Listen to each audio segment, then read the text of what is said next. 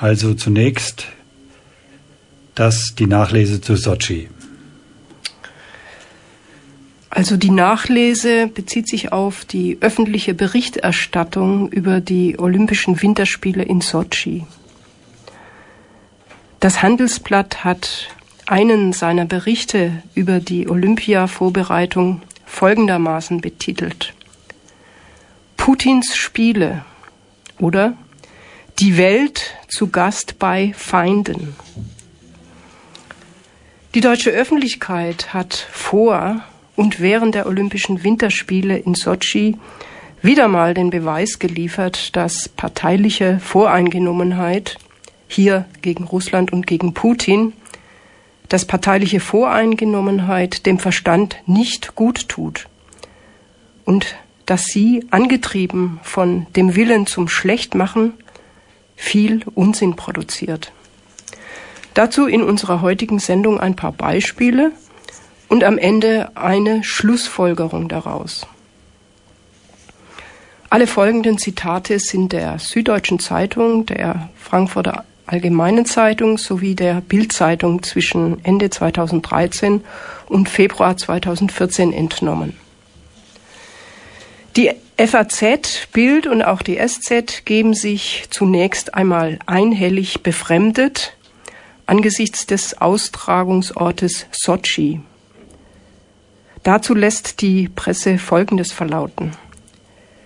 Winterspiele auf dem Breitengrad von Saint-Tropez, das klingt nach Absurdistan. Wirklich absurd. Vor allem, wenn man mal kurz ausblendet, dass sich neben dem Schwarzen Meer mit Mittelmeerklima der Kaukasus ein Hochgebirge mit echtem Schnee befindet. Und absurd, wenn man die Frage nicht aufkommen lässt, wie es denn dazu kommen konnte, dass es die Winterspiele auch schon mal nach Turin verschlagen hat. Aber auch wenn man auf den Skipisten oberhalb von Sochi zufälligerweise auf Schnee trifft, ist die Sache immer noch absurd laut Fatz.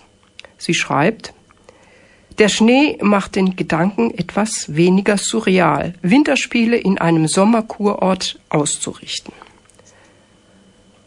Einfach surreal, diese Russen, die das Gelände auch noch mit Verkehrsmitteln begehbar machen und ein Sommer- und Wintersport und Ferienparadies mit den allgemein üblichen Errungenschaften der Tourismusindustrie bauen. Das geht doch in den Kopf nicht rein, wozu das gut sein soll. Rätsel über Rätsel. So fragt sich die Süddeutsche Zeitung, warum ausgerechnet hier an Russlands wärmsten Flecken das neue Wintersportzentrum des ja auch überreichlich Dauerfrost verfügenden Riesenlandes installiert werden musste. Die Russen hätten ihre Winterspiele doch auch bei 40 Grad minus abhalten und die Abfahrtspisten in der platten sibirischen Taiga aufstellen können. Aber wenn dann doch trotz Mittelmeer 450.000 Kubikmeter Schnee vorhanden, nämlich, wie es heißt, unter Sägespänen gebunkert worden sind, spricht auch das Bände. Im Alpenraum haben wir dafür schließlich Schneekanonen. Und dann, und dann die gigantischen Sportanlagen, die FATS. Die allermeisten Anlagen mussten neu errichtet werden. Kritiker beklagen den Gigantismus. Soweit die FATS. Wie kann man aber auch ein ganzes Olympiagelände aus dem Boden stampfen, bloß weil man keins hat? Und wo andere Veranstalter ihre Olympiaden ganz unauffällig und in bescheidenem Maßstab abwickeln, ihre alten Stadions benutzen und dafür bloß nichts groß umbauen, denn das könnte ja die Natur schädigen, wie man es ja aus den Planungen für Garmisch noch gut weiß. Da klotzen die Russen wie die Blöden und stellen eine niegelnagelneue Sportlandschaft in die Natur. Und verbrauchen dafür Stahl, die SZ. Allein für die Eisberghalle wurden 15.000 Tonnen Stahl verbaut, zweimal so viel wie am Eiffelturm. Im Eiffelturm kann man allerdings auch nur sehr schlecht Eishockey spielen. Da ist dem Autor der SZ vielleicht nicht der geglückteste Vergleich eingefallen. Aber die Formel für Gigantismus sollte man sich merken. Menge Stahl dividiert durch Eiffelturm. Putin lässt, so die Frankfurter Allgemeine Zeitung, nagelneue Hotels mit kitschiger Architektur aus dem Boden stampfen. Solch eine Architektur kann den Ansprüchen von Fatzlesern, die an die ästhetischen Maßstäbe von Davos und Lech gewöhnt sind, einfach nicht genügen. Auch Bild, auch Bild vermisst den guten Geschmack. Bild schreibt, schlimmer geht's nimmer. Mit diesen grauenvollen Stilmixen zwischen byzantinischen Säulen, Jugendstilanleihen und Klassizismus. Wie sonst kann es sein, dass ich mich wie in Disneyland fühle oder aber in einem dieser Markenoutlets, die sich bei uns an den Bundesstraßen und Autobahnauffahrten breit machen. Im Eifer des Gefechts macht die Stilkritikerin von der Bildzeitung gleich auch noch unsere Autobahnauffahrten schlecht, die nun wirklich nichts mit byzantinischen Säulen zu tun haben. Und das bloß, um anzumerken, dass irgendwelche Sportanlagen den Maßstäben ihres höchstpersönlichen Geschmacks nicht entsprechen. Sie verrät leider nicht, was der angemessene Stil gewesen wäre für ein russisches Olympia. Vielleicht graue Plattenbauten? Während im Großen geklotzt wird, passiert im Kleinen ein Unglück nach dem anderen. Jede Lappalie wird ausgewalzt für die immer gleiche Botschaft. Die Russen können's nicht. Blick, Bild blickt hinter die Kulissen und stellt fest, alles glitzert, nichts funktioniert.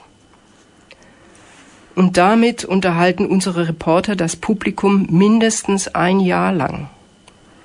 Solange noch gebaut wird, ist vieles noch nicht fertig und das spricht natürlich dafür, dass es auch nicht fertig wird. Oder es geht gleich wieder kaputt. Ein Bildzitat. Die Russen bauen bei Olympia nicht nur alles in Rekordzeit auf, einiges fällt auch in Rekordzeit wieder auseinander. Gestern 11 Uhr in Sochi. Russlands Vizepremierminister Dmitri Kosak schreitet ans Rednerpult. Er legt seine Zettel ab, die Hände daneben, rums. Die Plexiglaskonstruktion kracht vor ihm zusammen. Hallo, Herr Putin, geht hier in Russland alles so schnell kaputt? Zitat Ende. Man denke nur, ein Plexiglaspult fällt um. Wenn das nicht typisch ist für dieses Land, das sich mit seiner Gigantomanie überfordert. Die seriöse FATS kennt den tieferen Grund dafür. In Russland geht es nach wie vor um nichts anderes als um die Erfüllung von Plänen. Die FAZ schreibt weiter. Die Bauqualität lässt in Russland oft zu wünschen übrig. Und das ist keineswegs nur dem harschen Klima geschuldet. War vorher nicht die Rede von Mittelmeerklima? Das Zitat weiter.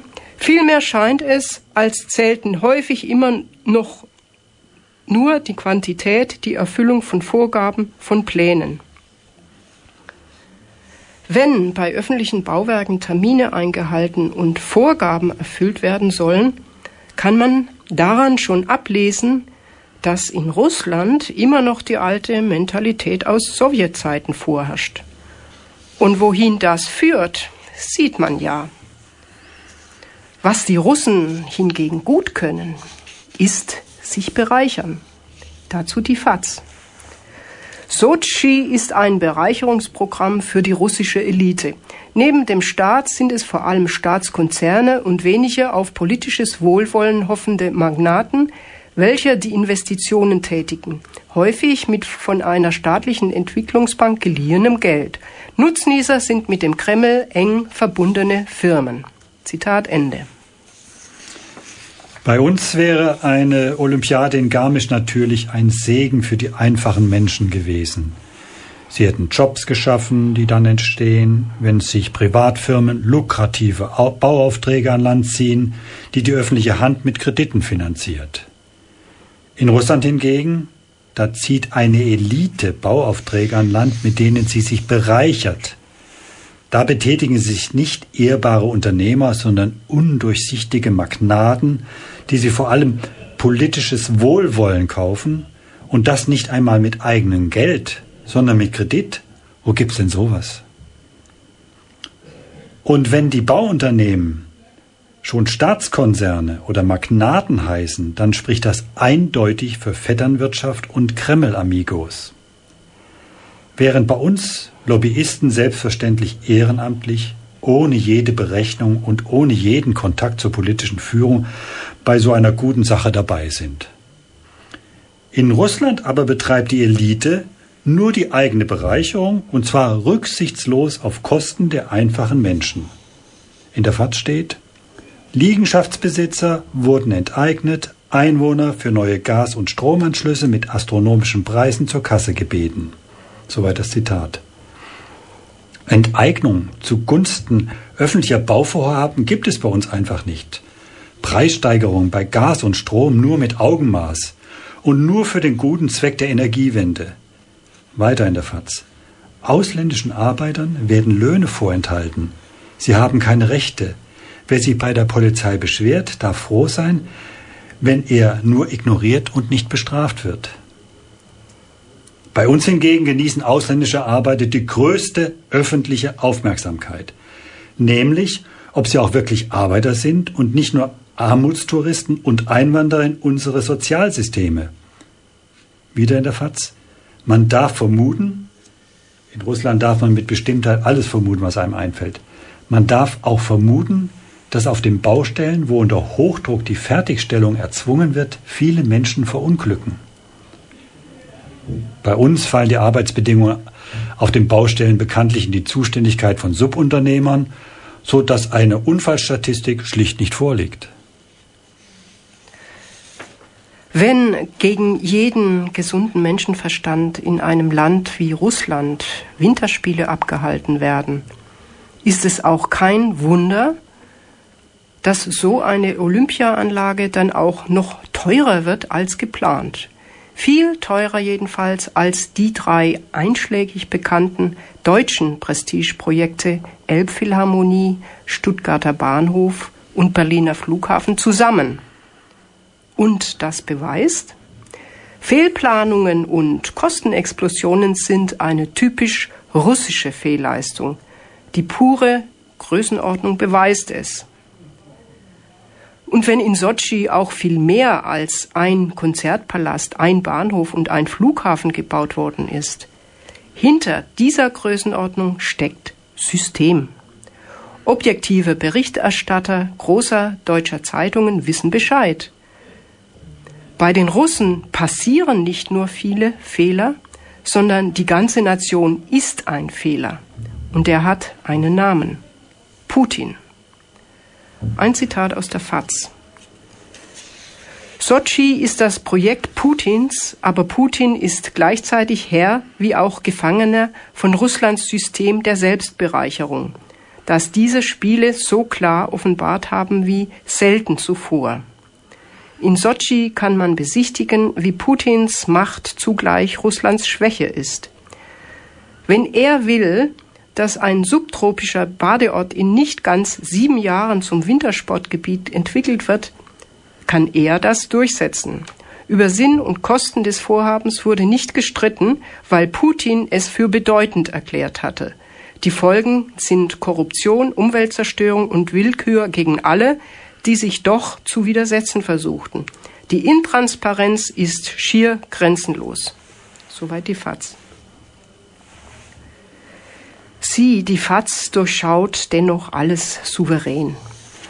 Putin verfügt über genügend Macht, seine persönliche Imagepflege zum Staatszweck aufzublasen und mit den entsprechenden Mitteln auszustatten. Das ist schon ziemlich unsympathisch. Dann aber ist er trotz seiner Machtfülle nicht in der Lage, die Kosten zu kontrollieren und den Missbrauch seiner Vorhaben durch seine eigenen Unterchargen zu verhindern. Grenzenlose Machtfülle und dann auch noch Ohnmacht. Typisch Autokrat. Auch in der Sicherheitsfrage kann Russland nur Fehler machen. Einerseits wird bemängelt, dass die Spiele in einem Belagerungszustand mit einer solchen Überwachungsoffensive durchgeführt werden, dass bei den armen Sportlern gar keine Stimmung mehr aufkommen kann. Es ist zwar nicht bekannt, dass Sportlern damals in London bei den Spielen die Laune durch die dortigen Patriot-Stellungen oder die Luftüberwachung der AVEX-Flieger verdorben worden wäre. Aber hier in Sochi sind die Kontrollen eine einzige Zumutung an das freie Partygefühl aller Beteiligten. Andererseits macht Russland in Sachen Sicherheit wiederum viel zu wenig. Seine Sicherheitsmaßnahmen taugen gar nichts, wenn es mal zum Ernstfall kommt.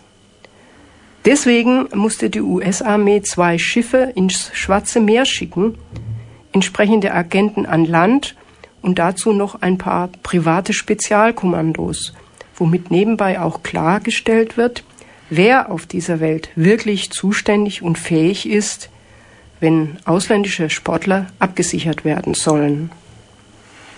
Egal, an welcher Stelle die Berichterstattung loslegt. Sie landet immer bei der Denunziation des Veranstalters. Was dem westlichen Medienapparat an Sochi auffällt, könnte ihm zwar ebenso gut bei sämtlichen internationalen Monstersportevents und sonstigen staatlichen Repräsentationsorgien auffallen.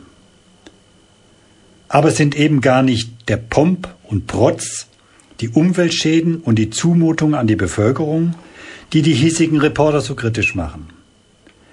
Es ist genau umgekehrt. Dieser Veranstalter ist es, Putin, der passt ihnen nicht. Und deshalb strengen sie ihren ganzen schematischen Einfallsreichtum an, was Missstände aller Art betrifft, richten die geballte Aufmerksamkeit auf Hotelausstattung und Schneemangel, zählen alle Schandtaten zusammen, die man Russland von der Zarenzeit bis zur heutigen Ukraine nachsagen kann, und um diesen Staat die Veranstaltung mies zu machen. Wo Russland vor aller Welt Ehre einlegen will, muss einfach mal gesagt werden, wie ekelhaft so eine Inszenierung nationaler Größe ist. Da lässt die deutsche Welle eine Sportlerin mit folgendem Statement zu Wort kommen. Um Gottes Willen, warum muss eine olympische Flamme durchs Weltall fliegen? wundert sich die deutsche Fechterin Imke Duplitzer über den pompösen Fackellauf. Die zweifache Europameisterin kritisiert gegenüber der deutschen Welle vor allem den Gigantismus der Spiele. Leute, das ist eine Sportveranstaltung, mahnt Duplitzer.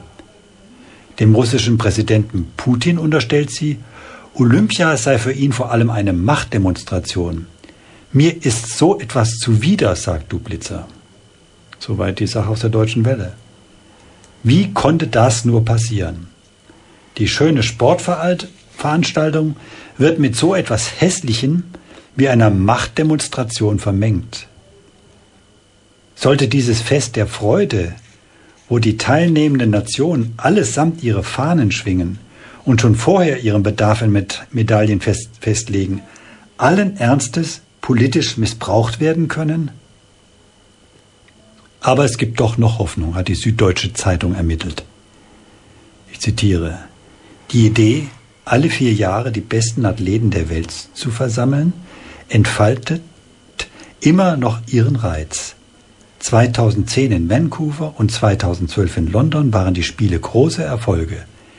Sie zeigt nicht nur, dass sich die Party auch weiter in freiheitlichen, demokratischen Gesellschaften veranstalten lässt, sondern dass sie dort tatsächlich zu einem Fest werden kann, das nicht ohne das Selbstbewusstsein im Veranstalterland stärkt.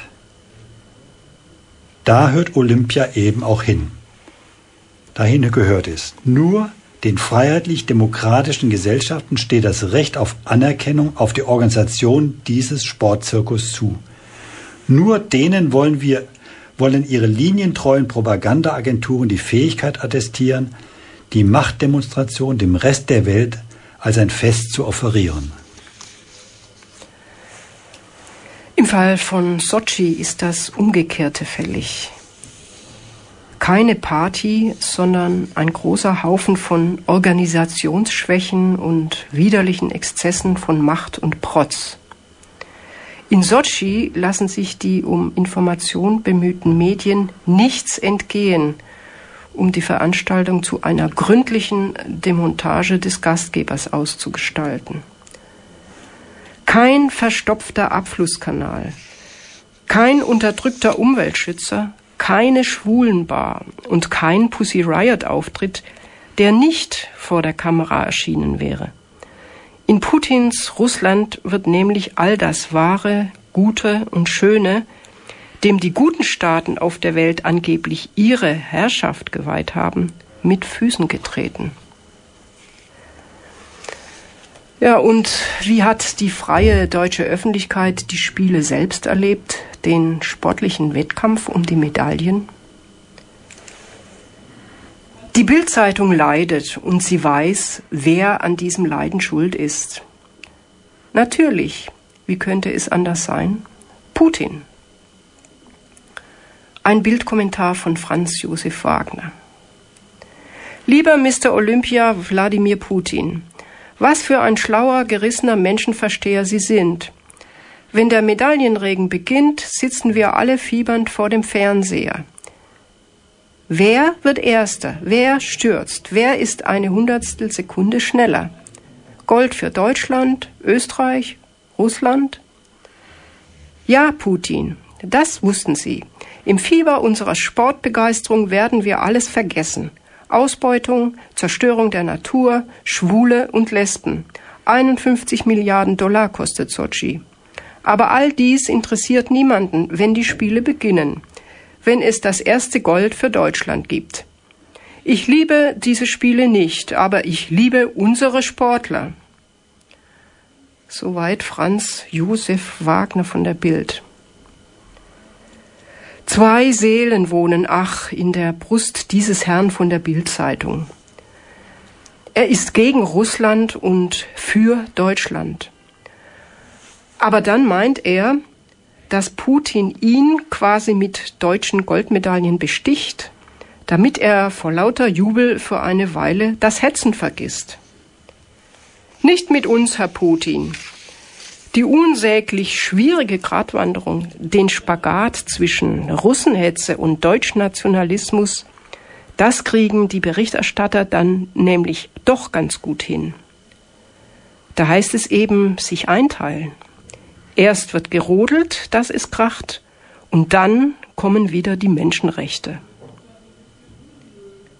Und es ist ja auch gar nicht so, dass die Vertreter der Öffentlichkeit mit ihrem feinen Gespür für Geschmacklosigkeiten völlig unempfänglich wären für Feuerwerk, Spektakel und Schneeflöckchen. Das gehört einfach dazu, zu der großen Feier mit deutschem Medaillensegen, Nationalhymne und Siegerehrungen. Das Dumme ist nur, dass die russischen Volksgenossen das ungefähr genauso sehen und sich ihr nationalistisches Fest nicht durch westliches Nörgelei versauen lassen wollen. Und darin steckt ein Problem, das die deutsche Öffentlichkeit bedenklich findet. Im Tagesspiegel hört sich das so an.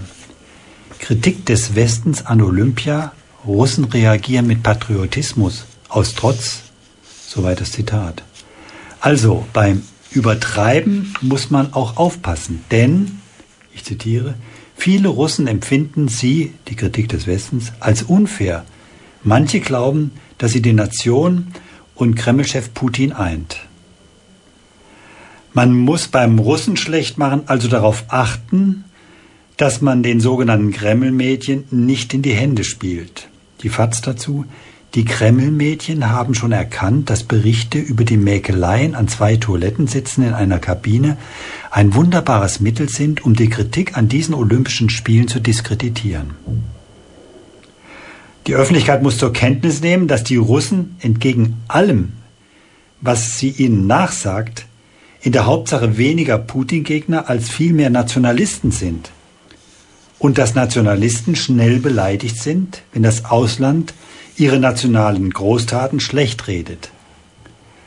Das gerät laut FATS aber auch nur deshalb zum Problem, weil die Kreml-Medien die gut gemeinte westliche Hetze schamlos ausnützen. Also Vorsicht! ermahnt sich die deutsche Öffentlichkeit, mehr Sachlichkeit bei der Feindbildpflege, nicht übertreiben, weil sich sonst das russische Volk glatt hinter seine Herrschaft stellen könnte. Mit ihrer Sorge, dass sich die Sochi-Hetze in Russland kontraproduktiv auswirken könnte, nämlich als Hebel, um Volk und Führung zusammenzuschweißen, stellen die Autoren dankenswert deutlich klar, dass es ihnen aufs Gegenteil ankommt. Darauf, Volk und Führung in Russland auseinanderzubringen und die unangenehme Stabilität dieser Herrschaft nach Möglichkeit zu untergraben. Eine Aufgabe, bei der sich die Öffentlichkeit schließlich auch nur als freiberufliches Sprachrohr der Politik betätigt. Von der hiesigen Politik hat die freie westliche Öffentlichkeit schließlich genügend Signale erhalten, wie diese Olympiade einzuordnen ist.